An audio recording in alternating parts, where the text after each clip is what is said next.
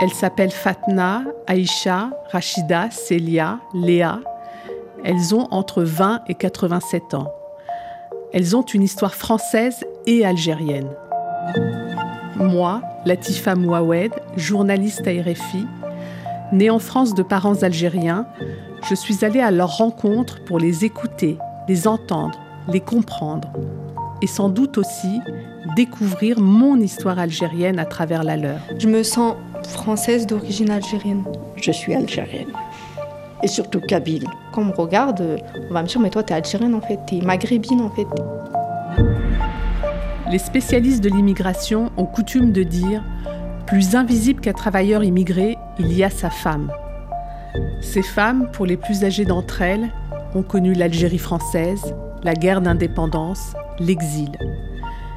Elles ont connu les bidonvilles, les préjugés, les mariages forcés, le poids des traditions et de la religion. Moi, quand je suis arrivée, on habitait dans un bidonville à Nanterre, pas Crète. Franchement, moi, j'avais pas envie de venir à la France. À l'époque, on n'avait pas envie de venir. Hein. On m'a pas demandé mon avis.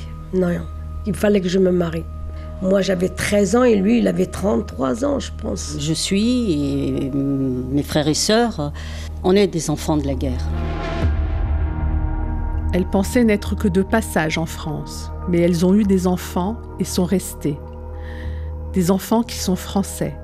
Et pourtant, ils traverseront la France, de Marseille à Paris, à pied, pour demander à être reconnus comme citoyens français.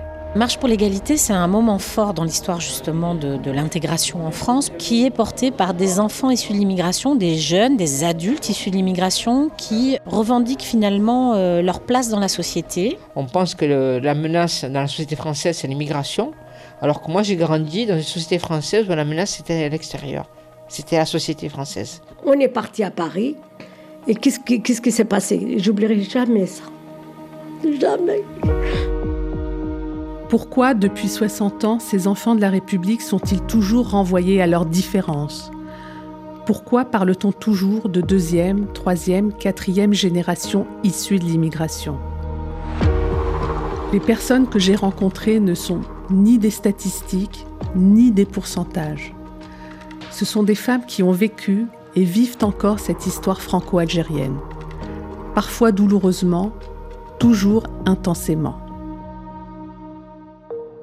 La France, mon bled, Femme d'Algérie et fille de France, Paroles et regards croisés, un podcast à écouter sur les sites et applications de RFI et sur toutes les plateformes de podcast. N'hésitez pas à vous abonner.